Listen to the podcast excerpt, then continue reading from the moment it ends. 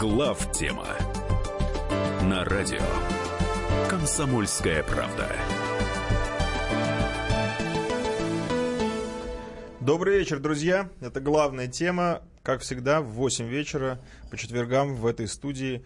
Э, мы, ведущие этой программы, сегодня опять не в полном составе. Михаил Владимирович Леонтьев напротив меня. Да, Илья Савельев здесь. Нас, да, а Михаил Зинович Юрьев э, в зарубежной командировке. Лиса и журавель. Мы как-то вот...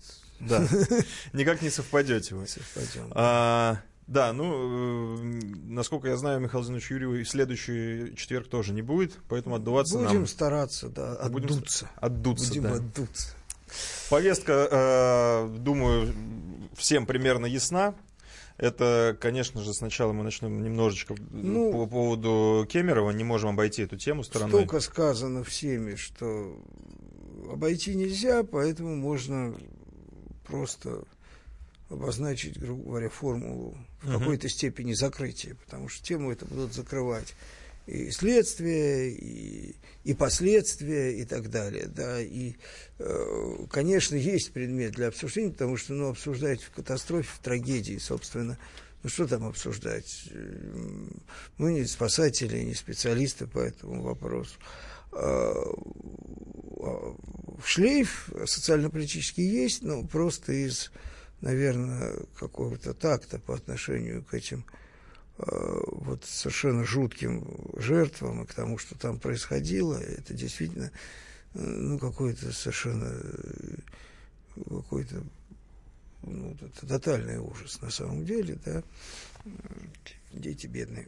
В общем, не хотелось бы сейчас, вот, э, отталкиваясь от э, все, кто надо, уже про все прорефлексировал, хотелось бы просто, ну, простите, там, я не знаю, за банальность, самые искренние соболезнования. Вот, э, это ужасно, просто ужасно. Вот, и, э, ну, излишне говорить, как там мы относимся к тому, э, к тем людям, которые пытаются делать на этом политику. Да? Ну, как понятно, относимся. Да. вот при встрече мы бы им объяснили, как мы к ним относимся. Я думаю, что это было бы, имело бы для них, в общем, какие-то очень тяжкие последствия. Ну, я думаю, вот, что... э, значит, э, вот, вот. Давайте, Ужасно да, все мы, это, э, конечно. это, это страшная трагедия, и много уже было сказано, и с Да не- разных не сторон. нуждается. Она Да. Вот, вот в пафосе моем, нашем, если говорить о нашей программе, э, собственно, в нашем пафосе она не нуждается. Она нуждается в какой-то, не знаю, человеческом отношении, искренней скорби. Вот, наверное, на этом закроем. Да.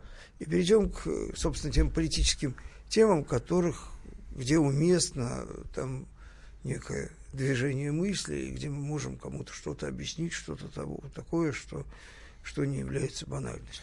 Ну, тема политическая, она одна, глобальная, а флуктуации у нее различные. Вот в данном случае, в нынешней... Последствия, значит, зверского, даже не убийства, а неизвестно чего. Повреждения Зверского Скрипаля. неизвестно чего, да, э, зверские последствия зверских проблем семьи Скрипалей. Зак- Я называю это скрипалятиной, вот, потому что, ну, уже даже скрипаль здесь... Знаете, я не буду сейчас говорить о странных, э, мягко говоря, противоречивых даже не обвинениях, а вообще версиях этого дела, потому что э, вы заметите, что британская сторона, она вообще ничего не говорит. Мгм. Она вообще ничего не говорит, кроме того, что Россия э, дрянь, и мы точно знаем, что она сделала, потому что они захватили Крым, а также сбили, э, значит, малазийский Боинг, а также вообще от природы своих говно. В общем, Вот. Скри- Скрипаль Поэтому никаких Крыма. других, там же потрясающая формула, что никаких других рациональных формул, ну, слушай, ну, любому нормальному человеку приходит, при такой логике приходит в голову одно, единственная рациональная формула, сами убили и сами повесили на нас. Именно для того и убили, чтобы повесить. И тогда все версии, все действия, все обстоятельства становятся абсолютно логичными, естественными и понятными. Собственно, это и есть, если говорить о э, системе доказательств, так сказать, да, э, не имея в виду неопровержимые улики, то, конечно, эта версия абсолютно ну, любому нормальному человеку напрашивается. Тем более, что это же не первый случай. Мы же знаем, что э, целая система утилизации использованных и ненужных отходов, которые британская или, будем говорить, британо-американская разведка, я не беру здесь судить, кто, кто в данном случае выступает э, главным, так сказать, регулятором, использует очень активно. Но почему-то территория это является в первую очередь Британия. То есть все-таки здесь, наверное, есть какой-то индивидуальный стиль. А в чем отличие от я ситуации? бы, Вот, я бы сосредоточился не на том, что дело Литвиненко и дело Скрипаля очень сильно похожи, они по сути аналогичны.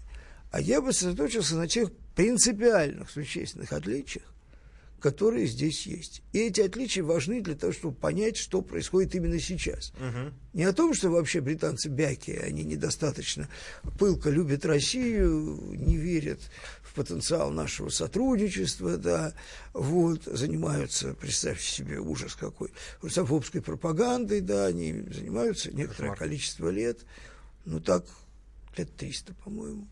Вот. Ну, в масштабах а, Более того, это же политическая русофобия, это британская политическая культура. Это ее, если говорить о даже не новейшей, а новой истории Британии, то есть именно о временах, о новом времени, да, то есть, еще раз говорю, лет 250-300. Это ее краеугольный камень, это ее просто идеологическая основа, иденти, основа идентичности, это русофобия. Очень на Украину похоже. А это вообще все является по, по форме своей украинизации политики Запада. То есть они придумали Украину, а потом сами превращаются в украинцев на глазах. Да? То есть вот казалось бы, то, что мы говорили, ребят, смотрите, они же совсем сумасшедшие. Слушайте, да? это классический сюжет зом- зомби-апокалипсиса. Они э, изобрели вирус и сами им заразились. Да, но давай все-таки мне бы хотелось от э, эпитетов и метафор перейти к сущностным вещам, потому да. что ну, это мы все умеем удивляться, там, восхищаться. Значит, чем отличается ситуация с Литвиненко? Вот теперь нам понятно, что в процессе фабрикации дела Литвиненко, совершенно очевидная фабрикация, вот, соблюдался такой политез, такое внимание к деталям, там, каким-то э, э, формам межгосударственных приличий, к попыткам доказать кому-то, в том числе и сомневающимся, что вот правда, да, именно это, злобные, э, значит, чекисты отравили. Кстати, не было и до сих пор нет обвинения, прямого обвинения российской власти в этом, заметьте. Это, это тоже следствие того, того, дела, да. того, того, той попытки соблюсти какие-то правила приличия в рамках провокации, тем не менее. Да? Почему это? Что там падение нравов? Произошло. Никакого изменения нравов э, за последние там 100-200 лет, опять же, не видно, все одинаково. Да? Изменилось целеполагание, принципиально изменилось целеполагание.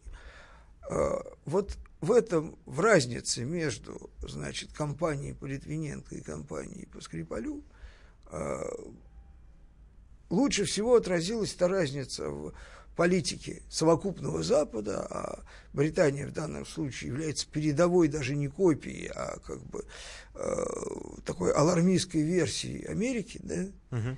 вот, которая бежит впереди паровоза. Мы помним, э, значит, э, пуделя Буша Блейра, который бежал, они все время бегут и будут бежать впереди паровоза американского. То есть они еще лучший показатель того. В чем разница? Они никого не пытаются обидеть они, у них нет задачи вообще, чтобы это выглядело подобно. Они отрабатывают условный рефлекс на Россию. Они отрабатывают команду, вот как собаку. Учат выполнять команды, да? Так они учат выполнять команду. Россия э, ужас, говно, убийцы, все. Вот больше ничего не требуется. Михаил Владимирович, мы сейчас ненадолго совершенно да. прервемся. Вот все-таки прозвучало это слово. А, а Давайте, друзья, далеко не уходите. Продолжим. Самое интересное впереди.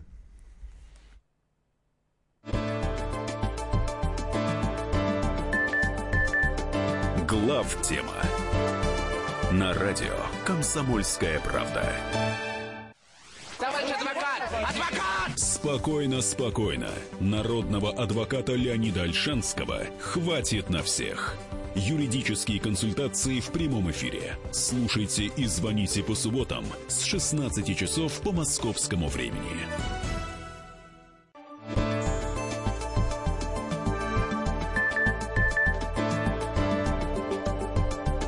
Глав тема на радио Комсомольская правда.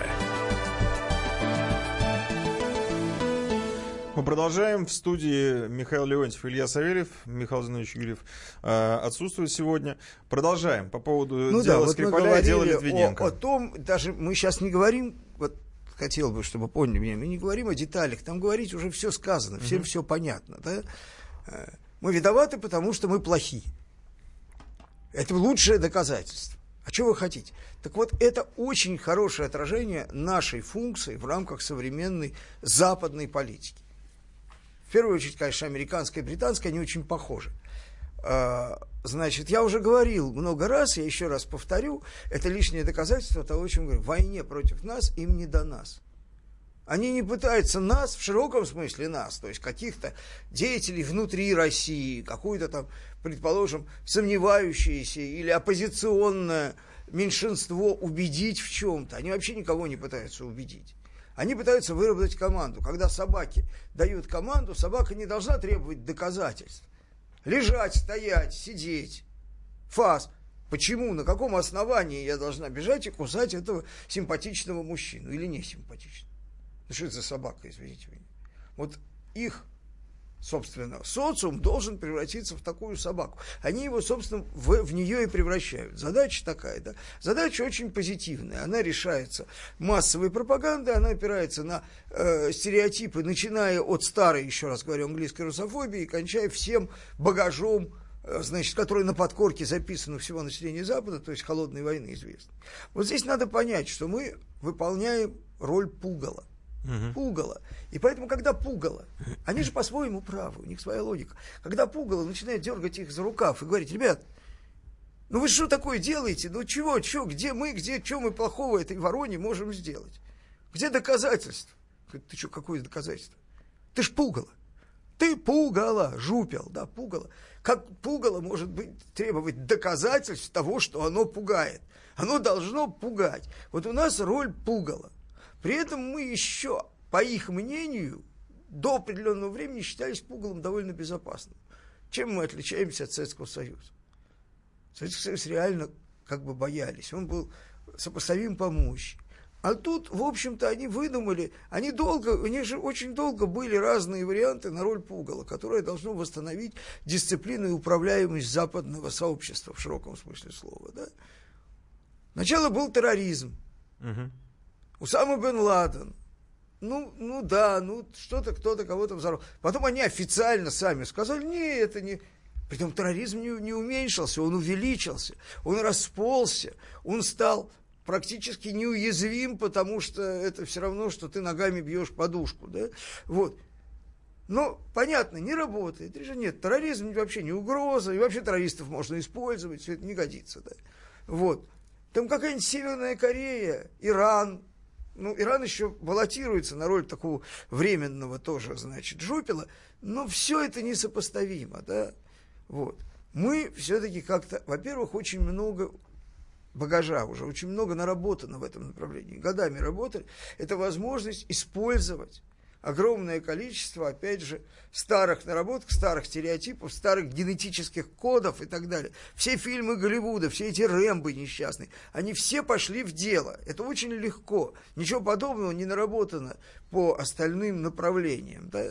Ну, есть, везде есть какие-то успехи, значит, медийные, да, а, но таких, конечно, взять неоткуда. Это культура целая, целый, там, можно сказать, основной такой пласт вот этой пропокультуры, он связан с ненавистью к русским, и к России, и к советским, и так далее. Вообще вот Тогда они должны странами. сказать спасибо Путину за послание. Это потом. Попозже? Это очень Хорошо. важно. Ему сказать спасибо рано еще им. Рано говорить спасибо. Э, Значит, вот. То есть пугало. Пугало, которое в первую очередь призвано решать, мы об этом опять же уже говорили, внутренние задачи. Э, под влиянием совершенно дикого наката на нас мы перестали замечать, ну понятно, э, когда на тебя катят вал дерьма, тебе очень трудно различить, что происходит внутри тех, кто это катит, да, и между собой. Это, в общем, как вот, что никто не отменял холодную гражданскую войну, которая идет в Штатах. Никто не отменял. Трамп просто очевидным образом выбрал тактику. Он решил, что на этом направлении он дивидендов не сработает, поэтому, когда ему бросают в качестве вызова российскую карту, он должен ее перекрыть еще более злобной картой. А мы сейчас вышлем 60 дипломатов. Угу. Ну, а что там считаться, если это направление надо просто прикрывать? Они сказали слово матом, а мы десятиэтажным 10 в ответ. И мы круче, да? Вот. И он занимается, пытается выиграть на том поле, на котором он надеется, что у него есть шансы. На поле экономики, экономической политики и так далее. Да? Пытается. Э, и что-то, кстати, ему, может быть, даже и удается. Британцев дипломат. похожие проблемы. Их Трамп – это Брексит. Это такой же крах э, системы управления обществом, когда э, резьба сорвана, да, и поэтому нужно, нужно иметь какой-то внутренний инструмент. Им не до нас. Мы со своими вопросами дурацкими, да, неуместны. С пугалом никто никакой полемики вести не будет. Есть одна проблема. В отличие от той культуры противостояния, которая была в холодной войне, где тоже не сразу появилась. Тоже понадобились там 50-е, 60-е годы для того, чтобы эта культура установилась. И чтобы люди понимали, что, э, значит, э, там игрушки могут быть разные, да, и но жить-то всем надо. И ну, это, пару это слов, что это, что это за культура? Это, она все-таки основана это, была... Это культура, во-первых, внимательного отношения к противнику, который может тебя уничтожить. Понимание, что у вас есть общая задача, и у вас есть консенсус, что жить-то мы хотим вместе, и давайте все-таки мы можем там тягаться где-то, да, э, на кулачках, там, армрестлингом заниматься в каких-то периферийных зонах, да, но существуют правила, которые переходить нельзя, да.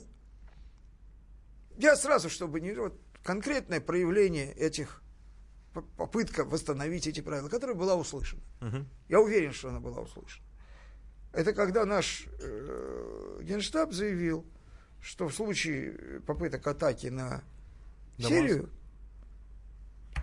мы не полемизируем по поводу того, там, химическое оружие, не химическое оружие. Будут уничтожены не только ракеты, да, но и их носители. А носители это что?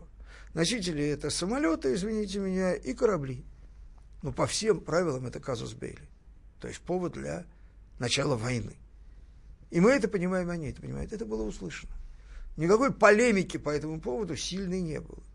Да. Услышали и забыли, потому что я уверен, что наш генштаб это сделал, имея на то политический мандат. И это было сделано после известной, а, значит, речи Путина, предвыборной, но она была не предвыборной, это было послание, да, но она была и, и в первую очередь это был месседж э, городу и миру. Городу мы сейчас оставим, да, миру, миру, да, вот. То есть это абсолютно осознанная, скоординированная политика восстановления, легитимации, релегитимации того, о чем, что существовало, в общем, всегда, иначе мы бы не выжили, да, но что ушло из прямой политической повестки, да, это доктрина взаимного гарантированного ядерного уничтожения. А они немножечко забыли. Цель Путина не том, чтобы кого-то запугать или возвыситься, а цель одна, цель в том, чтобы напомнить, что эта доктрина есть, она является основой наших взаимоотношений, и никакие надежды избавиться от нее, да, то есть получить возможности безнаказанного одностороннего удара нереальны. Ни в какой исторической обозримой времени они нереальны. Все, вот реальность такая, ребята, вот вы помните, да, вот, и она работает. И эта доктрина является для нас абсолютно действующей. Естественно, таким же образом она является действующей для них. Мы сейчас ненадолго прервемся, друзья мои, небольшая реклама, новости, после чего встречаемся в этой студии.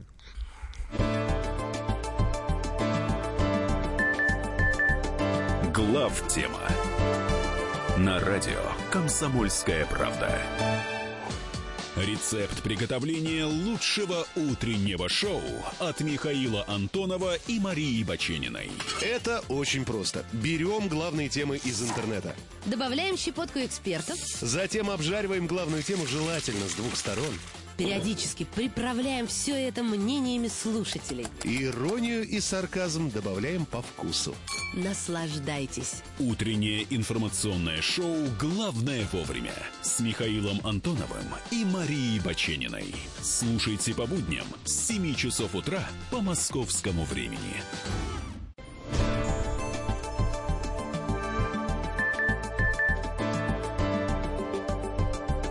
Глав тема на радио Комсомольская правда. В студии Михаил Леонтьев, Илья Савельев. Продолжаем обсуждать, как говорится, международную скрипалятину, как мы сегодня уже Значит, заявили. да, вот я хотел бы немножечко отгрести назад, потому что важная деталь, да, вот наши выборы, да, и их последствия. Очень много про это говорилось, и говорилось о том, что выборы прошли под беспрецедентным внешним давлением. Также говорилось, значит, что это давление было фактором, в том числе мобилизации и не только про путинского ректората, а я бы сказал про российского всего. И, значит, э, причины его активной консолидации вокруг Путина, что такие результаты, про которые сам президент сказал, что он не ожидал, были связаны в том числе и с пропагандистской активностью. Обратное, опять же, еще раз повторю, что, безусловно, это не было целью, товарищи, наших бледнолицых братьев не было целью сплотить вокруг Путина его электорат. Они просто на это клали. И вот это очень важно. Они на это клали. То есть, когда мы говорим, что выборы происходили под беспрецедентным внешним давлением, нам надо сказать «Б». А «Б» заключается в том, что выборы проходили без, при беспрецедентном для последнего времени невмешательстве так, сказать, так называемого Запада во в нашу внутреннюю политику, в повестке выборов. Беспрецедентным отсутствием воли, желания и заказа на то, чтобы в результате выборов даже не только что-то изменить, а просто сделать нам крупномасштабную гадость. То есть я хочу сразу сказать, грантополучатели традиционные получали свои гранты. Там э, всякие эти самые э, НКО и соответствующие структуры, там специально обученные государственные и негосударственные, свою работу делали. Она оплачена, там есть инерционные бюджеты, они как-то работали. Да? Все эти голосы, волосы и так далее, все они шевелились как надо.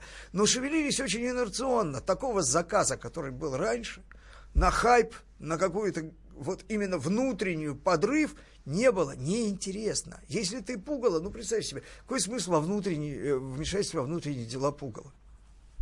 Вот оно стоит на огороде, такое вот обряженное, да, и пугает ворон. Задача ворон пугать. Какое, какое у него внутренние дела? Нету никакого дела. Никто не принимал в Кремле представителей, фу, Кремле, в американском посольстве, представителей гражданского, никто их не вдохновлял. Они чувствовали отсутствие заказчика. Их поражение, их дикая деморализация именно в том числе и с этим связано. То, что они давно уже сообразили, что внутри России этот, э, значит, рабский, ватниковский социум их не хочет поддерживать, недоразвитый, это они уже, уже, они это уже сами транслируют. Но внешний это заказчик был. В крайнем случае, грубо говоря, не, не, не победим-то хоть согреемся, хоть место под солнцем там где-то обеспечено, да? Никому да. они не нужны. Движуха была вялая. Это дикая деморализация. Они никому, а их предупреждали, что новый поворот в американской политике, новый тип санкций, который санкции не невмешательства, а просто грубого давления и, собственно, отработки ненависти. Он никак для них не полезен, он вреден. Они никому не нужны.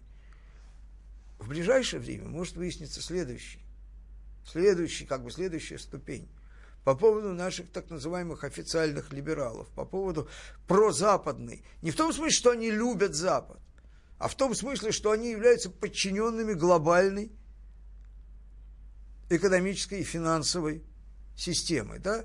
Вот прозападный, э, так сказать, кусок российской политической, экономической и управляющей элиты тоже никому не нужен. Вот сейчас они обсуждают санкции финансовые, да? отключение, начиная от отключения от свифтов, что является технической мерой, и кончая арестом российских активов, что уже технической мерой не является, да, и просто вырубание России из глобальной финансовой системы. Но вы же понимаете, что они вырубают из этой системы Всех. кудринцев и, ну, набиулинцев, грубо говоря, да, то есть людей лояльных, лояльных не политически, не надо вот им политику э, клеить, да, ни в коем случае. Лояльных инструментально и э, фундаментально, те, системно лояльных глобальной, то есть э, западной, американской глобальной финансовой системы, где регулятор является, ну не в Москве, точно регулятор находится, да. Я не хочу обвинить этих людей, что они политически нелояльны российскому руководству. Ну, они стараются, да, вот но они концептуально и функционально лояльны своему регулятору. Он там. Этот регулятор их отрубает. Грубо говоря, у тебя сидит агент в окопе, и к нему идет провод, штудок, по которому передаются команды, которые он исполняет совершенно автоматически, да? Товарищи берут и лопатой этот шнурок хрясь, и все, и что ему делать? Не жить, все. То есть они же нам продиктовали практически изменения в значительной степени во внешнеполитическом, в той же степени во внутриполитическом курсе. Они теперь нам будут диктовать те изменения в экономическом курсе. Возможно, если они сделают следующий шаг. Чего никогда не сделала бы, ну, условно говоря, Обамовская, то есть прежняя элита, да, прежняя администрация, потому что им было не все равно, потому что они вмешивались. Они вмешивались всеми четырьмя руками и хвостом в российскую внутреннюю политику. Они пытались, они думали о том, как, какая часть элиты прореагирует, на какие санкции. Не надо переборщить, не надо передавить удавку, потому что тогда они потеряют управляемость. Потому что если ты душишь клиента, ты уже не можешь на него воздействовать. У него мозг отключается. Да? А надо придушивать. Отпускайте придушивать, отпускайте придушивать. Натравливать, подзуживать. Надо стремиться к каким-то воздействиям, чтобы либо, либо Путина сломать, либо чтобы Путина сломали. Что-нибудь такое сделать. Не, не интересует. Слушай, все, ну... все не интересует. Это все не про них. Они к нам спиной. И вот одна из причин, почему Путин именно сейчас, на мой взгляд, на мой утлый, убогий взгляд, да, выступил именно с э, этой доктриной Путина, которая содержит в себе на самом деле, как первый элемент, полно, полновесное, открытое, публичное восстановление доктрины взаимного гарантированного уничтожения как основы мира, согласия и выживания на земле всех, да? Так, Значит, поясните, это пожалуйста. потому что он увидел и понял, что эти ребята, стоя к нам спиной, не имея опыта, культуры, э, просто рефлексии старой холодной войны, они кидаются в нас дерьмом, они могут в нас кинуться в азарте борьбы друг с другом и решения своих собственных проблем. Кинуться чем-то таким, что мы вынуждены будем ответить. И мы все вместе перестанем существовать просто так. Не по сознательному решению, а просто так, из-за глупости, непрофессионализма и э, э, самонадеянности каких-то дураков. И поэтому весь вот этот вот, вся энергетика – русофобии, вся энергетика вот этого э, антипутинского и антироссийского э, медийного террора, она была использована для того, чтобы... Вы, вы нас ненавидите, так вы, ребята, давайте испугайтесь все-таки. То есть агрессию Испугайтесь, страх. и они испугались. Голоса людей, это факт на самом деле, вот это не умозрительно, это факт, подтверждаемый ну, всеми, голоса людей, которые пытались говорить, ну, вот они опять пугают, там, бумажный тигр, нет у них никаких ракет, ничего не Они потонули, в том числе и в заявлении военных. У них есть свои стимулы, им деньги нужны, кроме всего. Да. да, у нас нет противодействия русским ракетам такого. У нас нет, у нас есть только другая одна возможность. Это ответный удар. Это они подтверждают. Так мы же ни, ни, нигде не говорили, что у них нет возможности ответного удара. Есть. Мы знаем. И опять же, вот интервью Владимир Владимирович. Интервью. что да, это будет катастрофа. Да, мы понимаем, что это будет катастрофа. Но зачем нам мир без России? Нам мир без России не нужен.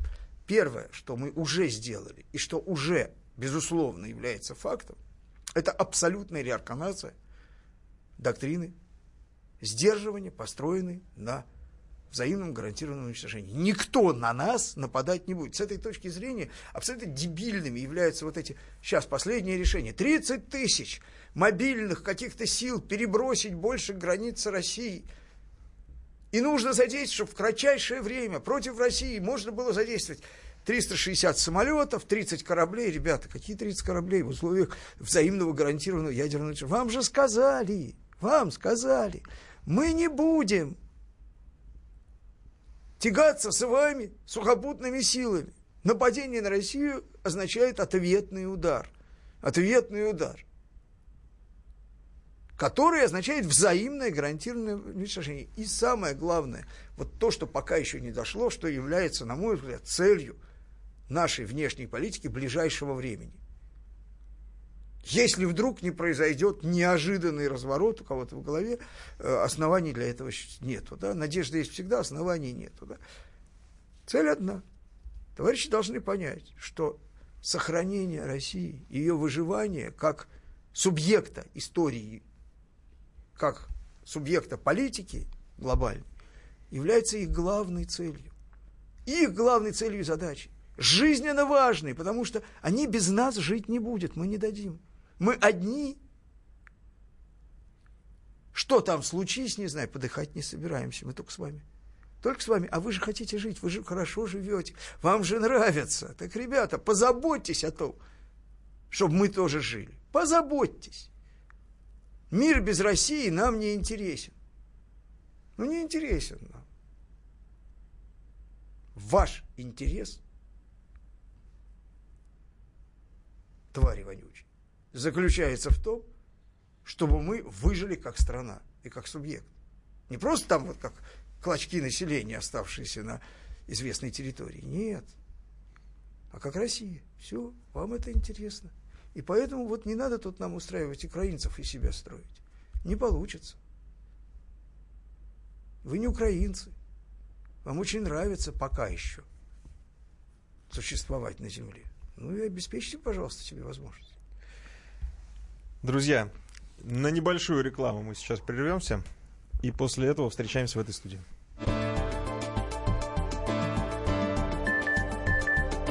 Глав тема на радио Комсомольская правда. Радио Комсомольская правда. Более сотни городов вещания и многомиллионная аудитория.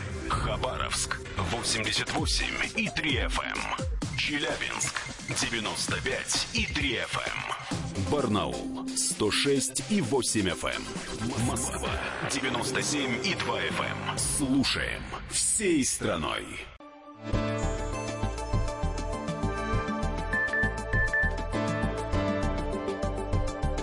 Глав тема на радио Комсомольская правда. Студии Михаил Леонтьев и Илья Савельев. Э, в продолжении темы вопрос чтобы ее развернуть с разных сторон. Вы сказали, что американские наши партнеры бледнолицые отрубают всячески любыми способами, техническими и эмоциональными, и финансовыми, э, вот этот кусок либеральный политический, который у нас сейчас есть и им становится наплевать на то, что у нас происходит Они здесь его внутри. отключают от воздуха, Да. то есть от, от- от источников питания, грубо говоря. Распространя- Источников питания, источников информации, источников прямого оформления. Ну, чего стоит, это тоже чуть-чуть в сторону, чего стоит идея, там она, правда, не реализована, и я все-таки думаю, не будет реализована, потому что остатки ума есть, взять и, э, грубо говоря, национализировать, отнять имущество наших э, коррупционеров в Британии. Вот это Но это страшный вопрос. способ нас наказать. Мы просто вот больше всего боимся что наших коррупционеров перекроет воздух Британии, и у них не будет стимула вывозить туда капитал, бежать туда, жить там, а вообще их просто там замочат. Это просто ужасная угроза России, ее существованию и так далее. Да? Вот просто больше ничего страшного придумать нельзя. То же самое, понимаешь? Но речь идет о том, что здесь работает логика эскалации неизбирательной. Да? Вот. И хотим мы, не хотим, нам придется этим пользоваться. Нам придется этим пользоваться. Давайте все-таки отдадим себе отчет, что Владимир Владимирович, начиная от первых дней э, своего президентства, да, и кончая сегодняшним днем, никогда не стремился к конфронтации с так называемым Западом. Он стремился пробудить в них вот разница между мюнхенской речью, смысл которой был, в том, что, ребят, ну что вы делаете? Одумайтесь. Вы что вы делаете? Вы посмотрите, что вы сами с нами и с собой делаете. Зачем? Мы вам предлагаем то-то, то-то, то-то, как вы отвечаете? Вы соображаете, что вы делаете? Зачем? Это одна вещь. Это, это же э, претензии в форме обиды на людей, которым предложили на самом деле очень выгодную кооперацию. Вот. Ну там развитие Значит, это понятно. Это одно. Следующего и, ООН. И, и, и э, послание, грубо говоря, недавнее. да. да, вот она разница. Не хотите разговаривать? Будете, будете разговаривать. Будете разговаривать про контроль над вооружениями, да, потому что, например, в Сирии для военных, которые работают в поле, э, взаимное текущее сотрудничество является насущной потребностью, потому что они-то понимают, что не дай Боже, что случится. Не из любви к друг другу, там, не из нечеловеческого уважения, а просто из профессионализма, из текущего профессионализма военных, которые отвечают за последствия своих действий. Они должны да, это обмениваться информацией, это предупреждать друг друга, чтобы не вызвать, понимаете, будет столкновение, не дай Боже, да, скорее всего, нет, просто ну, практически точно не будет. Но если что случится по приказу, а вот по глупости, устроить мировую катастрофу никому не надо. Они это понимают, потому что они в это, живут в этой реальности, да? А остальные как бы еще пока ушами машут. Мой вопрос э, про либеральный кусок нашей политики э, был на самом деле не про них, а про распространение этой концепции американской на Украину. Насколько им наплевать стало на Украину?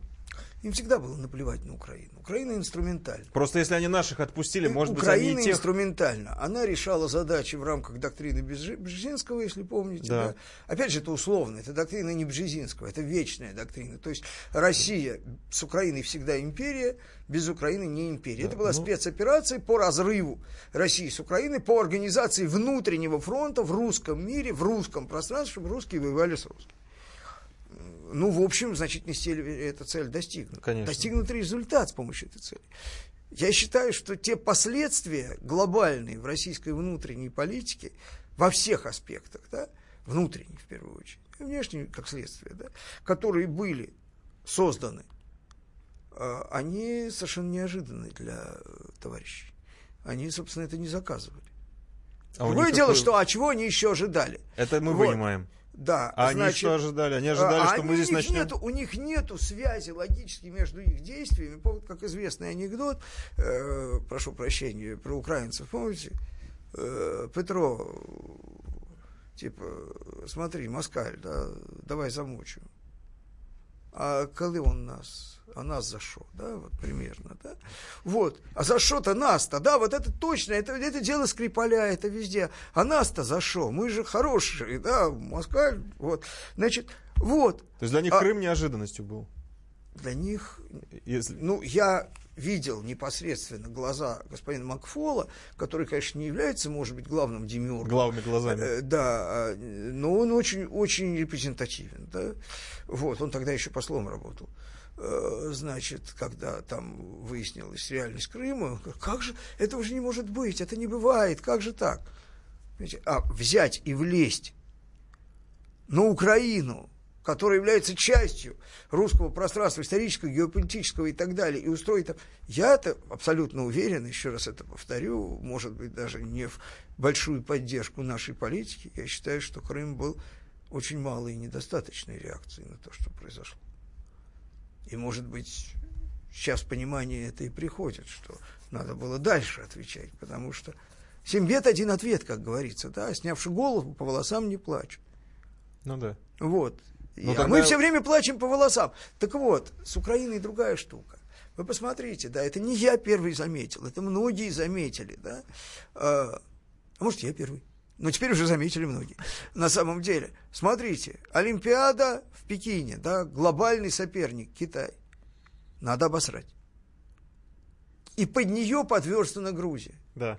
Ведь дело не в том, что только ради этого и только поэтому была Грузия. Да? Была, была атака Са- Саакашвили, прямо санкционированная из Вашингтона, естественно, потому что ничего другого Саакашвили сделать не способен. Но сейчас уже, по-моему, я не знаю, там, ежу понятно, что Саакашвили без команды не работает.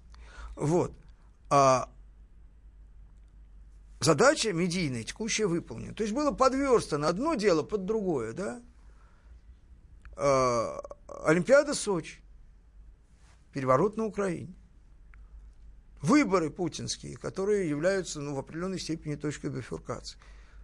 Ну ничего не успели, занимались своими делами, под конец, практически под занавес, заполошно придумали и осуществили Скрипаля.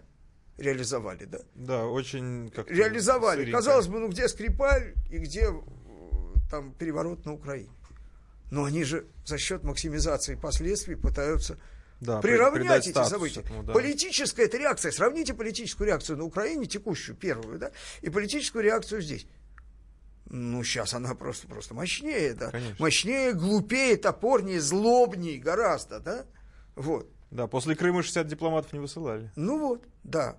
Значит, раз, да? Что будет на чемпионате по футболу? Я хочу заметить, что э, Мундиале чемпионат по футболу более значимое медийное событие, чем Олимпиада. Для мира более значимое. Какой будет ответ? Зачем нужна Украина? Украина это инструмент. Вот у тебя есть в руках монтировка, да? А ты пьяный шофер. Ну ты же эту монтировку не выбросишь э, на обочину, в кусты, да? Ты будешь ее держать. И приняв в определенный момент дозу, ты начнешь этой монтировкой махать.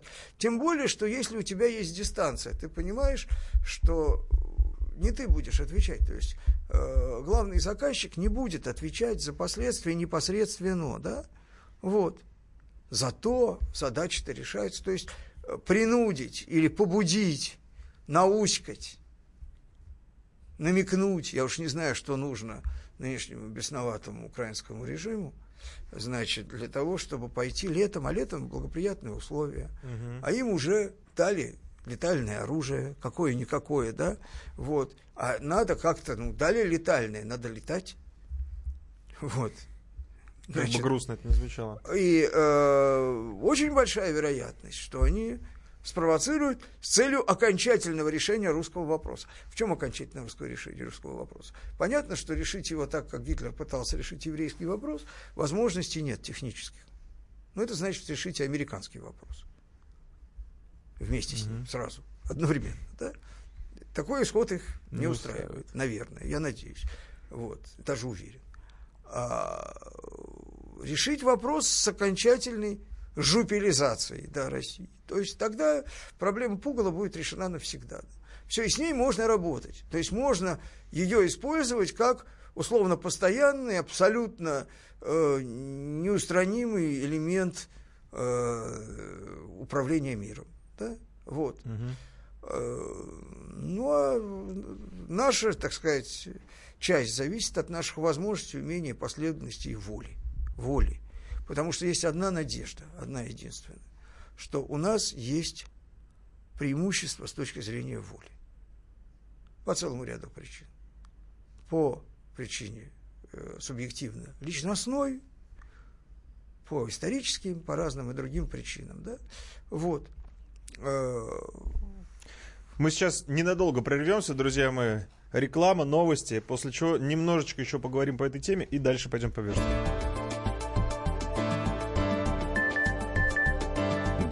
Тема на радио Комсомольская правда. Будьте всегда в курсе событий. Установите на свой смартфон приложение «Радио Комсомольская правда». Слушайте в любой точке мира. Актуальные новости, эксклюзивные интервью, профессиональные комментарии. Доступны версии для iOS и Android. «Радио Комсомольская правда». В вашем мобильном.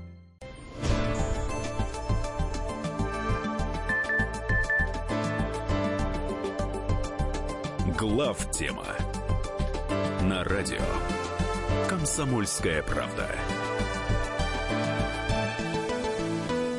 Мы продолжаем. В студии Михаил Леонтьев и Илья Савельев. Напоминаю, что трансляцию, прямую трансляцию того, что происходит здесь, в этой студии сейчас, вы можете смотреть на главтема.рф и в телеграм-канале «Радио Комсомольская правда».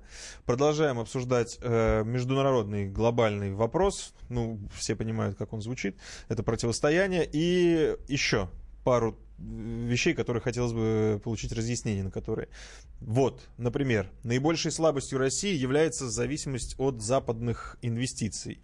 И если они отрубают нас и от этого в том числе, насколько Я это будет бы перефразировал, конечно, этот вопрос. Наибольшей слабостью российской экономической политики, да, э, проводимой известной группой товарищей, является э, абсолютная зависимость их политического менталитета от привлечения неких мифических западных инвестиций. Проблема же не в инвестициях. Инвестиции есть. Э, и ничего плохого в инвестициях, если это рациональная, если это не колониальная форма инвестирования, тоже нету, да, но мы же систематически не можем реинвестировать собственные деньги. Кроме того, надо понять, что значительная часть так называемых западных инвестиций является формой реинвестиции российского капитала, вывезенного, да, вы же знаете, что, э, значит, Кипр у нас долгое время лидировал в качестве иностранного инвестора, за ним шла Голландия и так далее, да, то есть это э, страны, куда российские компании офшорные э, вывозили капитал, потом ввозили его сюда. Вот. Э, никакой глобальной, так сказать, слабости, связанной с прекращением инвестиций, потому что они и так прекратились в значительной степени, да, ее нет. Особенно западные, если мы будем говорить. А, э, другая слабость, главная слабость действительно зависимости от западного рефинансирования. Мы об этом тысячи раз говорили, что э, российская экономика рефинансировалась за счет западных банков, которые э, предоставляли долгое время предельно, да и сейчас он, в общем, недорог, но раньше он был предельно дешевый кредит, э, значит, и мы э, через наши же банки, а иногда некоторые компании, привилегированные напрямую, э, реинвестировались э, в западных банках, потому что не могли реинвестироваться через свои. То есть собственной системы реинвестирования нет, и она не строилась. Значит, это действительно основной, основное острие санкций. Я еще раз повторю, что эти санкции были бы невозможны и недейственны, если бы инструментом применения этих санкций не была бы действующая российская финансовая и банковская система которая практически работает просанкционно, то есть она помогает эти санкции внедрять. Она э, значит, э, не хочет и не может заменить внутреннее реинвестирование экономики, еще раз повторю, Центральный банк России отказывается рефинансировать российскую экономику на рыночных условиях. На рыночных. Но это просто чистый вот, я, я на рыночных, меры? на нерыночных условиях, по приказу, грубо говоря, и по воле политического руководства, он э, выделя, выделяет так называемые кредиты. Выделяет, прошу прощения, э, не хотел бы активизировать сравнение с процессами дефикации, но очень похоже. Да, выделяет, вот он их выделяет. И то дорого. Вот. А, значит, отключение России от глобальной финансовой системы, если оно не приведет к одномоментной гибели российской экономики, оно к ней не приведет. Но тяжело будет. Не приведет. Тяжело, это очень неприятно говорить о том, что эта мера, значит, вызовет э, всеобщее воодушевление и, и моментальный рост благосостояния, довольно глупо, да? Но она принудит фундаментальным изменениям финансовой политики. Принудит. Эти изменения э, в, так сказать, э, перспективе среднесрочной и долгосрочной, чрезвычайно позитивны. Но хотелось вот, бы, чтобы сами. Вот, да, но это, конечно, удар. Да, это удар. Вот. Э, грубо говоря, это удар по больной печени. Но кто тебе просил иметь больную печень? Печень восстанавливается, как известно, да, ее надо лечить. Вот. А вот следующий вопрос в продолжение по поводу наших золотовалютных активов в связи с действиями Лондона и Вашингтона. Насколько Я они думаю, находятся под угрозой? все-таки надо понять, что э, нарастающее открытое противостояние с товарищами у нас продолжается 10 лет, и при том, что ничего радикального наши, опять же, финансовые российские финансовые власти не делают в этом отношении, не продолжают говорить о том, что самый надежный способ, значит, например, хранить резервы, это э, западные, американские в первую очередь, и э, околоамериканские, грубо говоря, казначейские бумаги и так далее. Да? Тем не менее, я думаю, что какие-то меры Будут сделаны. Э, они сделаны уже. Когда Набиулина говорит, что, э, значит, э, например, э, там какие-то действия против российских, там, э, против казначейских бумаг, ну, которые находятся у нас, они не приведут к глобальным последствиям, она знает, что она говорит. Я не буду расшифровывать, знает. И Вот. еще тогда... Но, тем не менее, еще раз говорю, у нас до сих пор мы стараемся остаться, и это, грубо говоря, последний глобальный элемент нашей лояльности э, современному глобальному мировому устройству. Мы э, стараемся, пытаемся, и э, та политика экономическая, которую президент ну, по факту поддерживает, она считает это своим э, базовым элементом остаться частью глобальной экономики. Еще раз говорю, ВВ никогда, ни, нигде, ничем не демонстрировал активного желания к изоляции России и конфронтации.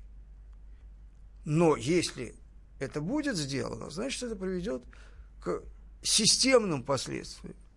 Это будет совсем другой мир, другая экономика. Вот мы сейчас говорим про так называемое валютное регулирование, но ведь очевидным образом понятно, что эта мера означает введение в России, причем даже не спросясь у нас, всего комплекса валютного регулирования. Безусловно, да? По факту. Его даже не надо вводить, нас просто отрубают с той стороны. Какая разница, э, закрыли ли мы дверь или там э, врезали бы замок значит, в двери с этой стороны, или кто-то врезал нам замок с той стороны. Дверь закрыта. Нам туда не всё. войти, в общем-то. Дверь закрыта, обсуждать нечего. Значит, мы исходим из того, что эта дверь закрыта. И еще один, давайте, чтобы успеть до рекламной паузы, вопрос, и закроем, наверное, эту тему. По поводу газа. Вот если они решат, что они могут справиться без нашего газа. Смогут ли Что они значит быстро? могут справиться? Что Вот значит смогут могут ли справиться? они? Ну, у нас сейчас есть откровенный лоббист действий в отношении российских экспортных потоков. Другое дело, что даже с точки зрения преследования им своих конкретных корыстных целей, я имею в виду Трамп и Трамповская Америка, да, которая хочет навязать Европе американский СПГ с целью обчистить Европу и заставить оплатить в том числе американский рост. Это одна из многих таких форм, одна, может быть, из самых простых и доступных, как э, сделать Америку великой, ободрав Европу, значит, до нитки, да, и сделав ее глобально неконкурентоспособной, да. А, значит, но здесь тоже важно не переборщить. Важно не переборщить, потому что клиент может озвереть. Та же Германия, политически стопроцентно лояльная, демонстрирует какое-то совершенно абсолютно невиданное упорство по поводу газа, потому что это совершенно понятная тема. Да? И эта тема политически для таких э, элит, как немецкая, она политически уязвима, потому что ну, не могут, не может та же Меркель, как бы она ни мечтала пересадить Германию на американский СПГ, она не может поддержать эту меру, потому что, извините меня, она таким образом теряет э, доверие, да, теряет доверие со стороны немецких элит, которые многое могут терпеть, но когда их просто выбрасывают на обочину и объявляют людьми второго сорта, да, вот, они же все равно без топлива не останутся. Они просто будут жить в другой экономической реальности. Для нас это, конечно, очень серьезный удар. Но если нас, еще раз говорю, если нам перерубают, э, значит, транзакции с финансовой системой западной, то как, зачем нам продавать им газ, извините меня, а чем, чем они за него будут расплачиваться? Чем? И как? Бусами? Да. То есть эти деньги Или до нас не рублями. дойдут. Чем? Непонятно. Собственно, а какой нам толк, если они не могут с нами никаким образом проводить никакие финансовые транзакции? Как же это, да? Вот, ну, ну что, ну. Спасибо. Я думаю, что эту тему мы закроем. Мы очень много времени ей посвятили, но уж наболело и новостей поднакопилось. Мы как бы таким вот большим монологом Михаил Владимирович ответили, надеюсь, на многие вопросы, которые возникали у вас. Дальше по другим темам. После небольшой паузы.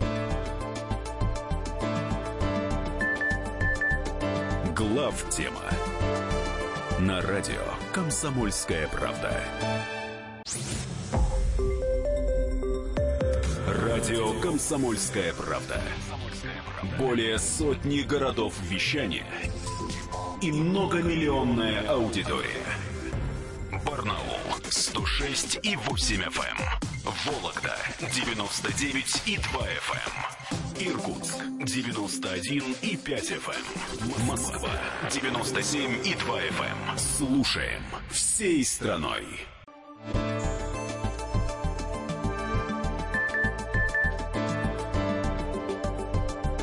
Глав тема на радио Комсомольская правда. В студии Михаил Леонтьев, Илья Савельев. Теперь по другим темам. Вот одна из них, которая прям большими буквами много где проскочила по новостным лентам. Китай открыл торги нефтью. Шанхайская, Шанхайская международная энергетическая биржа запустила торги нефтяными фьючерсами в юанях. И это считается очень важно. Насколько это действительно важно, насколько это поворотный пункт и насколько это серьезно? Ну, это не новость, во-первых. Китай очень давно это анонсировал. Более того, он анонсировал, но очень вяло к этому шел после последнего съезда практически, где э, Си Цзиньпинь поставил напрямую задачу э, как бы форсированного вывода юаней в мировые валюты, в том числе и задача обеспечения, задача э, превращения его в конкурента доллара в самых таких глобальных на глобальных рынках, в первую очередь это рынок энергоносителей, рынок нефти, да, вот, она была поставлена. Но смотрите, что смешно. Значит, мы же, помните, сколько лет говорили, слава богу, мы сейчас про это не говорим, потому что, ну, позориться не надо, да, о торговле э, нефтью в рублях. Потому что экономическая, финансовая политика наших регуляторов, даже если мы ее поддерживаем и считаем, что она адекватная и правильная, она базируется на том, что никакими фундаментальными вещами долгосрочно в рублях торговать невозможно. Потому что если э, Центробанк отказывается гарантировать хоть какую-то политику э, значит, э, в отношении рубля, ну, вот у него такая философия, то торговать в рубле невозможно, потому что э, уровень и необходимость страхования валютных рисков будет такова, что ни один разумный, психически нормальный человек в рубле вам торговать не будет. А в Но вот что интересно, в юанях, может быть, и будет, не сразу. Китай не является экспортером нефти. Да. Китай является нетто-импортером нефти, да? Вот. Это тоже важно. Но заметьте, почему-то Китай торгует нефтью, а не Россия. Да? Вот это очень, очень забавно. Это забавно. Сейчас уже как бы э, смешно это обсуждать, но когда мы начинали это обсуждать лет там 15-20 назад, это было не смешно, это было вполне актуально тогда. Ну, потому Сейчас что... уже поезд ушел очень далеко, и всем понятно, очевидно, да, э, ну, ну, нету людей, находящихся в здравом уме и трезвой памяти, которые бы, например, сейчас бы говорили, а давайте мы будем торговать нефтью в национальных валютах. То есть вы в юанях, мы в рублях, да?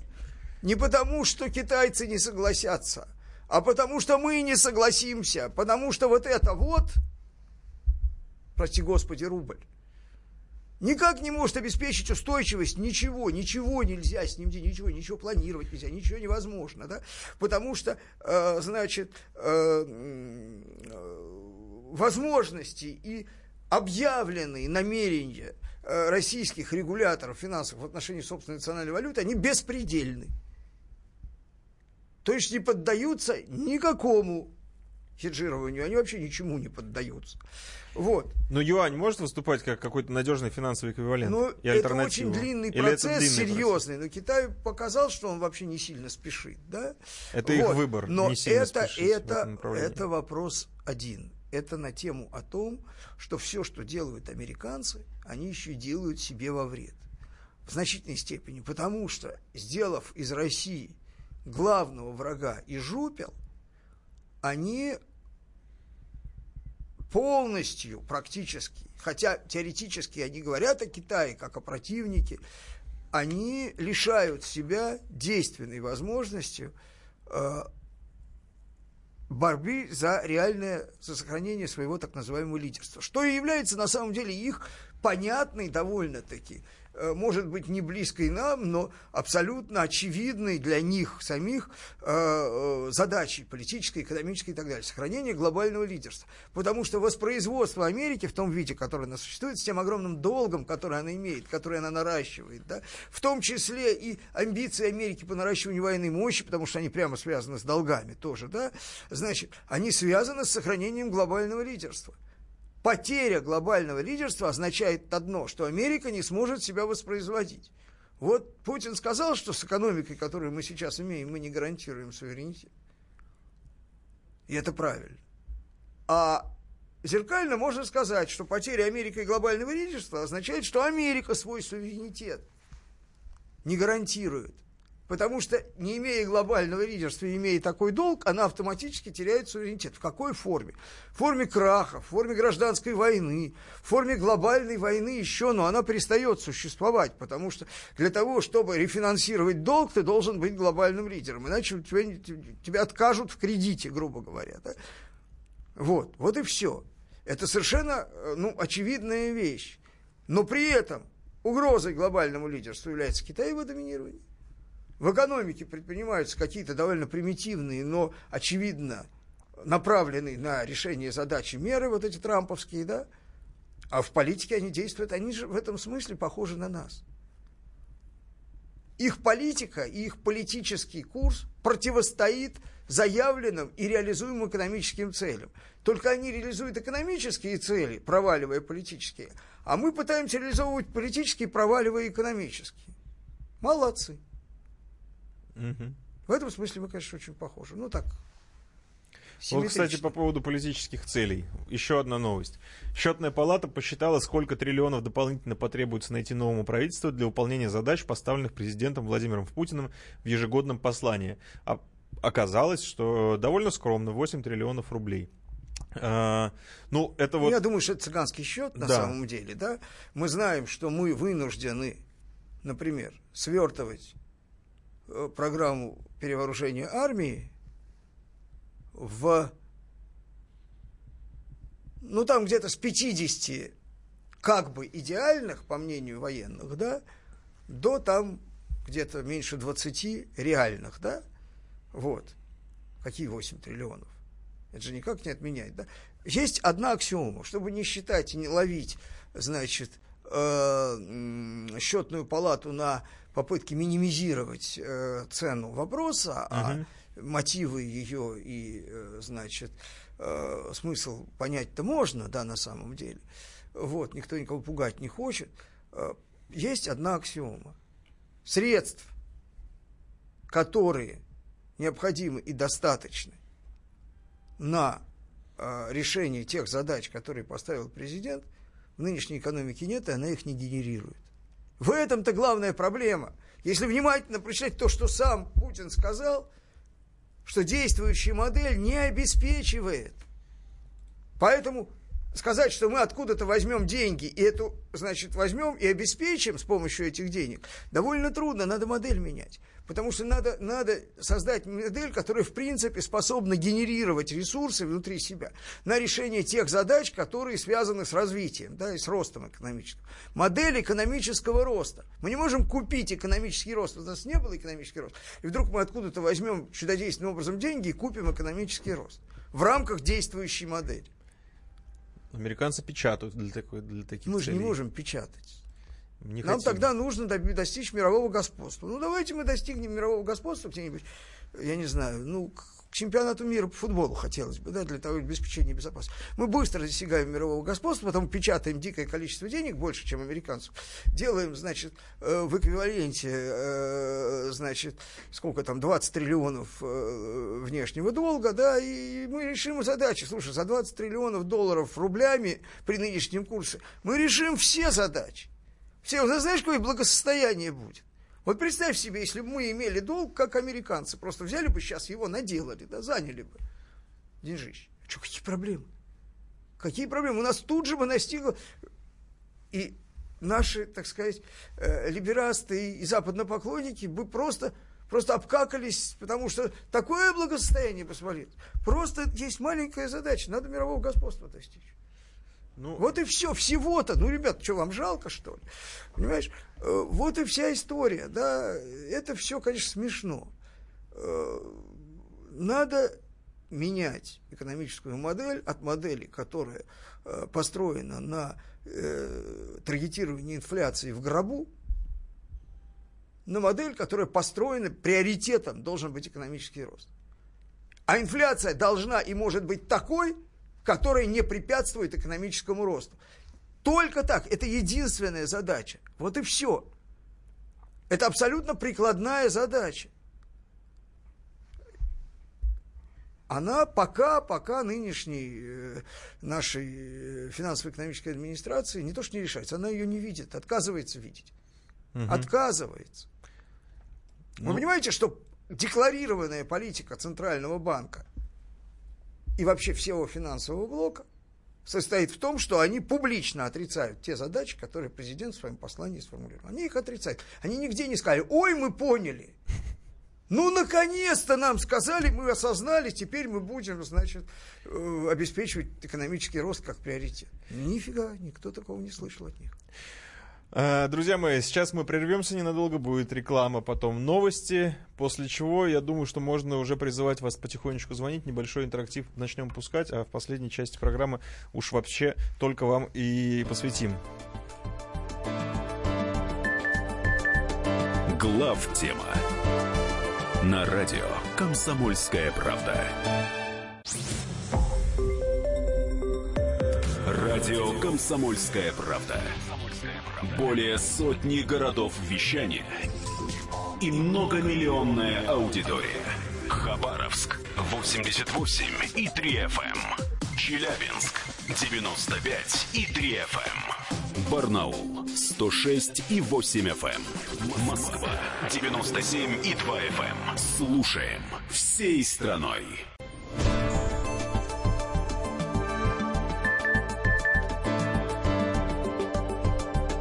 Глав тема на радио Комсомольская правда. В студии Михаил Леонтьев Илья Савельев. Михаил, Владимирович, э, Михаил Зинович Юрьев э, сегодня отсутствует, э, поэтому мы вдвоем. И еще один вопрос э, с лент новостей, уж не могу его э, не задать вам. Сейчас вы поймете почему. Оптовые цены на бензин в России выросли до рекорда 2012 года. Сокращение поставок на биржевой рынок со стороны нефтяных компаний провоцирует рост стоимости топлива для конечных потребителей. Об этом в четверг 29 мая пишет РБК со ссылкой на сообщение Совета по товарным рынкам. Проще говоря, России предрекают новый скачок цен Значит, на бензин. Давайте мы, такое? да, кто пугает диким ростом цен на бензин, скачками и так далее. Совет по товарным рынкам – это организация нефтетрейдеров. Да. Параллельно еще больше, еще громче пугают так называемые независимые сети, то есть не э, сети розничной продажи значит, топлива, которые связаны с вертикально интегрированной компанией. Напомню, больших четыре, есть еще там Татнефть, ну, там, ну, 5-6 их, да, в России, да, то есть, вот, э, значит, а вот эти вот независимые представители, у которых нет ни, своего, ни своей добычи, ни своей переработки, а которые имеют там небольшие розничные сети, вот бензоколонки, грубо говоря, да? Вот. Что надо сказать, они действительно страдают. И им действительно нужно повышение цен, потому что им нужна прибыль. Что мы имеем сейчас? Значит, я повторяю то, что много раз повторялось, чтобы люди понимали. Вот этот вечный бред на тему о том, что а как же так, а вот во всем мире, значит, цена на нефть снижается, а, и, и цены падают на горючее, а у нас все наоборот, злобные, значит, компании, все ценовые вопросы, связанные с рынками нефти, и тем более нефтепродуктов, у нас связаны с э, фискальным регулированием, то есть с налогами.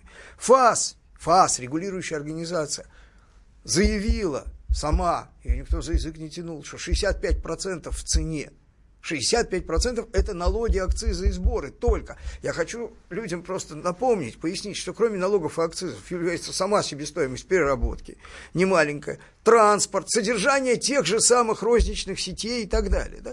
То есть максимальная доля горючего в цене 7%. Когда все кричат, что вот цена падает на бензин, да, а цены не падают, я хочу заметить одну вещь важную что они поэтому и не растут дико, когда цена увеличивается. Потому что эти 7% все время остаются 7%. Государству нашему удобнее напрямую облагать, значит, эти вот большие вертикально интегрированные компании, с них драть налоги, а пусть они сами разбираются. Они все вынуждены. Они, они просто, как бы, социальная ответственность на них лежит.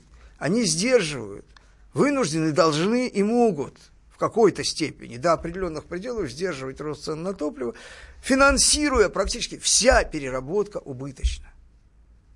Вся переработка убыточна. Компании, которые сейчас, вот эти маленькие э, торговцы розничные топливом, у них нет переработки.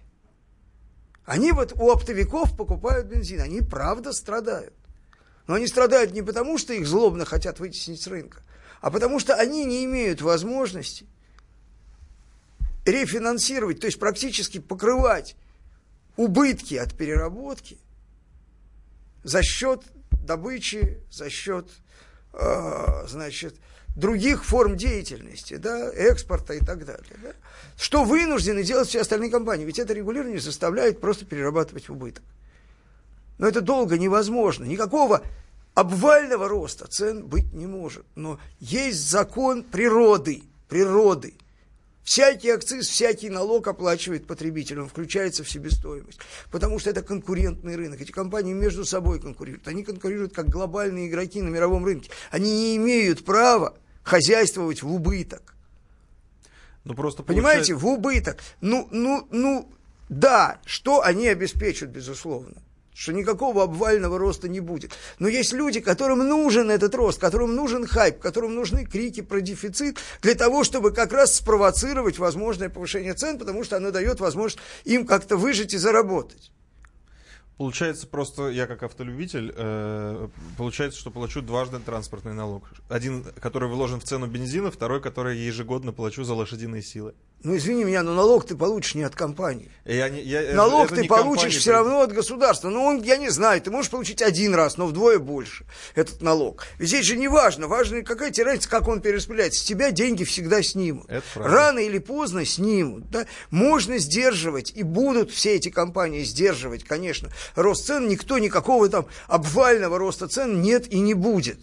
Именно потому, что основным, собственно, регулятором цен являются вот эти вот компании государственные в первую очередь, да и частные тоже, вот, вроде Лукойла Сургута. Но, тем не менее, тем не менее, ну, невозможно, если вы хотите а, осуществлять, а у нас ведь, ведь когда говорят, еще раз напоминаю, когда говорят, что Россия сидит на нефтяной игле, надо понимать, что доля нефти, грубо говоря, да, причем газу это не относится, нефти, значит, в экономике, в производстве, в воловом продукте не так велика.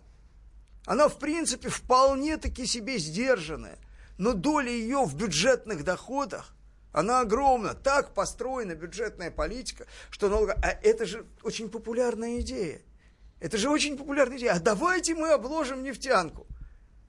Люди не знают, что она уже обложена так, что если ее обложить еще, то она просто выпадет за экономическую эффективность. Вам придется датировать нефтяные компании. Они будут работать на государственную донацию, а то тогда будет кормить государство, интересно. Угу. Вот, значит, так вот, значит, если э, вы хотите содержать экономику за счет обложения нефти, ну то тогда не надо жаловаться что у, у вас э, в, в, в топливе доля фискального обложения, доля налогов является тотальной. Принцип э, система ценообразующей. Ценообразующим элементом является налоги. И ничто другое. Только налоги. И больше ничего. И еще социальная ответственность нефтяных компаний, которые не полностью эти налоги сразу переносят на вас. Но все равно они вынуждены будут их перенести, потому что они несут ответственность перед своими акционерами, перед тем же государством. Они должны ему давать доход, а не убыток. Да? Мгм. Об Я- этом тысячи раз говорились, когда этот так называемый налоговый маневр говорилось, ребята, вы делаете переработку убыточной. Причем, понимаете, идея была стимулировать модернизацию. Конечно, модернизированная переработка эффективнее. Но чем больше у вас переработки, и тем больше у вас текущие расходы в модернизацию, она будет модернизирована, когда эти расходы, то есть эффективнее, когда они окупятся, а пока не окупятся. Они же ложатся дополнительным грузом. Мгм. И это на самом деле один из элементов общего безумия. Но к нему уже все привыкли, на самом деле. Да. Ну- Поэтому эти вот крики э, дурацкие, они носят абсолютно лоббистский, абсолютно, как сказать, секторальный характер. Есть сектора, которые не могут таки выжить. Ну, то есть одно из двух. Либо вы дадите им жить, государство, да, потому что им не на что свои издержки. У них действительно плохо. Действительно маленькие производители им плохо. Они не могут свои убытки от розницы покрывать. Или они хотят, чтобы мы им еще и в убыток оптово поставляли бензин. Э, Оптовыми ценами. То есть мы не сами несли еще издержки, а еще и содержали. То есть компании должны содержать, по сути, идея какая? Компании должны содержать мелкую независимую розницу, у которой нет переработки, которая не вкладывается ни в какую модернизацию, потому что ей нечего модернизировать. Вот зачем-то из каких-то гуманных, гуманитарных соображений мы должны их содержать. Да? Стариков, детей, значит, э, инвалидов, э, еще кого-то там, значит, э, и э, э, бензиновую розницу. Их мы должны содержать. Это такая гуманитарная задача, христианская. Но она странная, как-то я нигде не видел, ни в каких Да, пис- в заповедях, Писании что они про нуждаются. бензиновую розницу ничего не написано. Ну, ребят, ну огурцами торгуйте, если вы не можете заработать. У нас телефонный звонок есть. Владимир из Питера дозвонился. Алло, Владимир, здравствуйте. Здравствуйте, Илья, здравствуйте, э, э, Михаил Владимирович. Э, Я сейчас в Крыму нахожусь, и вот какой у меня вопрос. Где? Хромая Крыму. лошадь. Ага, Крыму, понял, да, да. слышу. Да, у меня какой вопрос? Хромая лошадь, э, зимняя вишня, потом падение Ан-148. На мой взгляд, это вот та самая э, либеральная экономика, э, которая не несет никакой ответственности, задача только деньги зарабатывать. Значит, у меня следующий вопрос. Э, Мне вот понятно, что не может э, существовать либеральная экономика без полицейского государства. Но наше общество не готово к э, возвращению полицейского государства. Мы все-таки хотим народную милицию, ну или э, служилое сословие, которое вот описано в книге «Третья империя». Скажите, пожалуйста, какие шаги нужно сделать для того, чтобы э, перейти, э, вот прямо сейчас надо делать, да, степ-бай-степ, чтобы все-таки перейти вот к этому самому служилому сословию, для того, чтобы вот не гибло столько людей в авиакатастрофах. Владимир, спасибо Владимир, большое. да, Спасибо большое. Ну, э, есть то, что называется словом разгильдяйство. К сожалению, определенные элементы производственной бытовой культуры, они неотменимы, э, во всяком случае, быстро, неотменимы никаким э, администрированием, регулированием и даже политическими социальными реформами. Э, Большевики тоже мечтали создать нового человека, да? но этот новый человек почему-то оказался в значительной степени обладающий недостатками, в массе своей, такими же недостатками, каким был старый. Да? Вот. Что-то в нем, безусловно, может быть, и поменялось, но не это. Да?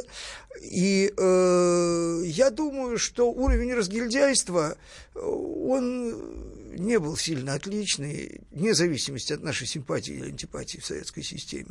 Там был уровень контроля за информацией другой. А, то немножко, есть, да? ситуа- и даже если Вот. что-то происходило, то есть, не э, доходило. Да, да. э, То есть не было террора в социальных сетях. Э, На самом деле, конечно, да. по- Потом, когда вы говорите о так называемой Третьей империи, я все-таки хочу... Здесь нет Михаила Зиновича, который является автором и, э, собственно, вполне э, единственно, наверное, э, полноценным комментатором этой темы, да, но возьму на себя смелость сказать, что это тоже в какой-то какой-то степени полицейское государство. Да?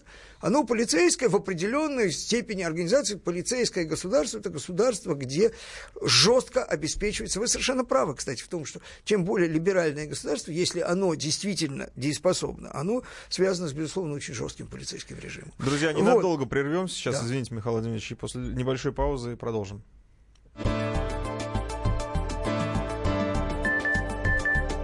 Глав тема на радио Комсомольская правда. Мы его сделали.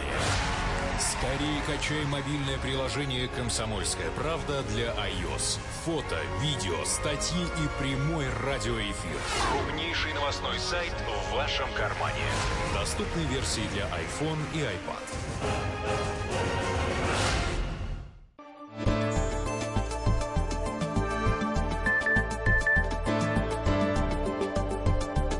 Глав тема на радио Комсомольская правда.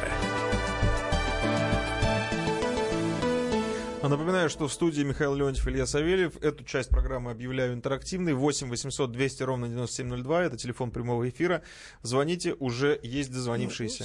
Стоит закончить А? тему, нет? Стоит закончить тему с полицейским А государством. в принципе вы же сказали тезис, что... Ну, в общем, да, конечно. Здесь очень опасно, опять же, в рамках вот того, что названо разгильдяйством, да, ведь э, практически нет никаких гарантий, что э, полицейский ответ, э, административно-организационный ответ на разгильдяйство будет менее разгильдяйским, чем грубо говоря, сама проблема, да, потому что, э, ну, ну, кроме, кроме, там же, конечно, была вопиющая дикость просто, это даже не безобразие, вот эти запертые двери, то, что никто не мог помог, помочь людям запертым, это, это ну, какое-то какое запредельное просто кошмар, да. Я думаю, что, ну, может быть, что-то, кого-то это все-таки как-то научит, но э, значит, э, компания тотальной зачистки, там, например, этих самых э,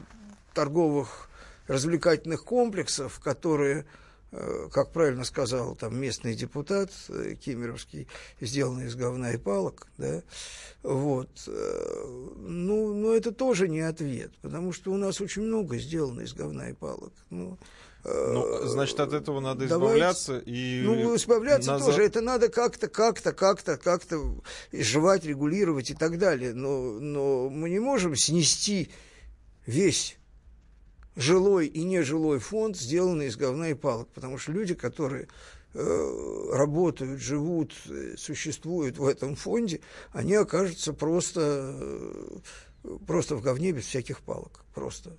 То есть Но там просто, равно просто, нужно просто в луже. Условия Вот, в луже, ну, эвакуации хотя бы надо ну, усло- ну, устроить. да, да. Вот ну, хотя бы, ну то есть примитивно. Я ну, понимаю, ну, что... это же да, да, то есть э, есть такая форма борьбы с проблемой, ее ликвидации. Да, у вас э, болит печень, давайте вырежем печень. У вас болят легкие, давайте удалим легкие.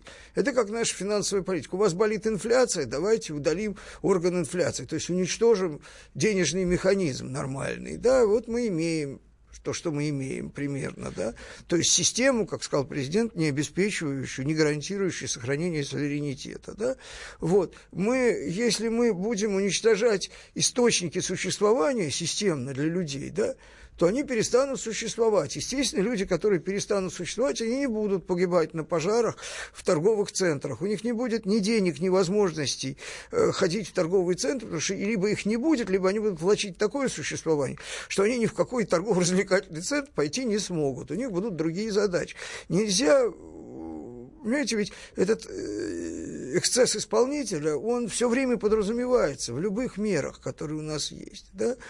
То, что людей, непосредственно виновных в этом разгильдяйстве, надо показательно отодрать так, чтобы это, в общем, надолго запомнилось, но реально виновных. И в соответствии с уровнем, степени и долей их вины. Это аксиома, здесь с этим никто не спорит. Да? Вот. Но идея немедленно, в течение нескольких недель, везде навести порядок, Так не получится. ну, там вот дети погибли, помните, на этом озере несчастном. Давайте мы ликвидируем детский отдых. Э, невозможно, но все равно в этой в большей ситуации... его части. Там везде, где есть риск. Вообще человеческая жизнь связана с риском. Да, нельзя, вот перегибать нельзя. Люди, которые бросятся этим заниматься, подгоняемые общественным мнением и желанием э, начальства отчитаться, они точно стопудово перегнут, мягко говоря, палку. А вообще могут ее и переломить. Э, давайте возьмем телефонный звонок. Александр из Москвы дозвонился. Александр, здравствуйте. Да, здравствуйте. Михаил Владимирович, такой вопрос вам. А не является противостояние России и Запада неким, скажем, противостоянием инфернального мира, когда они своими садомскими браками, списком смертных грехов, и Россия, которая стоит, скажем так, за которой стоит сила добра, есть некая какая-то последняя война, в результате которой мы победим. Ну, это было такое предсказание э, известное старца. Ну, в результате э, войны мы можем добиться, если уже тогда перейти на такую платформу. Я бы очень э, всегда боюсь путать мирское э, с небесным, с религиозным. Здесь очень тонкая грань. Я не тот человек, который э, имеет право квалифицировать какие-то явления как борьбу э, Господа с дьяволом. Хотя соблазн такой есть, и, в общем, наверное, в этом есть доля истины это на самом деле. На самом деле, может быть, даже в отличие от советского периода, мы действительно ведь от них ничего не хотим. Смотрите. Мы, мы хотим, чтобы они отстали. Мы хотим, чтобы отстали, но они не могут смириться. Понимаете, вот действительно дьявольщина не может смириться с существованием альтернативы. Не может. Ее это бесит в прямом смысле слова. Бесит от слова бес, да? Вот. И, конечно, элемент беснования во всем этом есть. Конечно, он есть. Да? С другой стороны, там есть товарищи, которые тоже считают, что они преследуют какие-то свои ценности. Они же все время нас упрекают в том, что мы не разделяем их ценности. Да? Просто мы лучше понимаем, чем они сами, сущность их ценностей, потому что они их испытывают на нас, а мы их испытываем на себе, эти ценности. Это немножечко разная вещь. Да? Вот. Э, вот это в лучшем случае принуждение к счастью, то есть э, в отличие от трамповской, это абсолютно циничные модели. Есть наши интересы, а на ваши интересы нам плевать. Вот. Э, принуждение к счастью, оно чуть ли не хуже. Чуть ли не хуже, потому что здесь выяснены интересы, и, грубо говоря, человеку, которому плевать на наши интересы и не плевать на свои, всегда можно доказать, что так не получится. Во всяком случае, технически такая возможность есть, но средство ее только одна – сила. В широком смысле слова. Только сила. Да, поэтому, да, в чем-то вы правы. Вот, но мы же, как православные люди, у нас эсхатологическое сознание, поэтому если уже говорить о конце, то это, наверное, конец света, да, то есть он иначе выглядит, чем просто торжество добра, да, оно выглядит как торжество добра через, э, в общем-то, конец именно света, конец этого мира. С этой точки зрения это можно считать методологической теоретической базой под тем, о чем говорил президент, о э, взаимном гарантированном уничтожение, и что если вы хотите уничтожить Россию, то вы уничтожите себя, к сожалению, для вас, наверное. Вот. Но вот условия игры такие, да.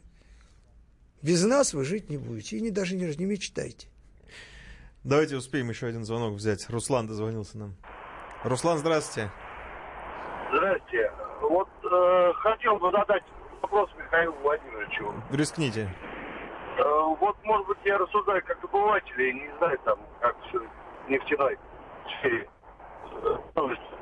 Ну вот э, по согласованию вот э, по добыче нефти, да, вот. Руслан, побыстрее, у нас не так много времени. Да, я, я должен понял, успеть понял. ответить. Нельзя ли увеличить квоту внутри страны для того, чтобы, ну и за счет этого снизить налоги, ну как вот, если вы говорите, что большое э, налоговое бремя на бензин, ну как бы Решили что можно Нет, ну что, ну понимаете, Спасибо. в чем дело? Существует некий баланс. И все время есть задача какая-то, насколько я понимаю, этот баланс соблюсти между желанием государства изъять средства для других нужд да, из отрасли, которая является источником ну, грубо говоря, вы корову можете доить, вы хотите, чтобы она давала вам больше молока. Вы не можете максимизировать количество молока бесконечно, не нарушая э, жизнедеятельность коровы. То есть, если вы хотите, чтобы корова давала молока, ее надо кормить немножко и давать ей возможность восстанавливаться, а не вырывать ей вымя. Да? Вот задача не дать оторвать вымя.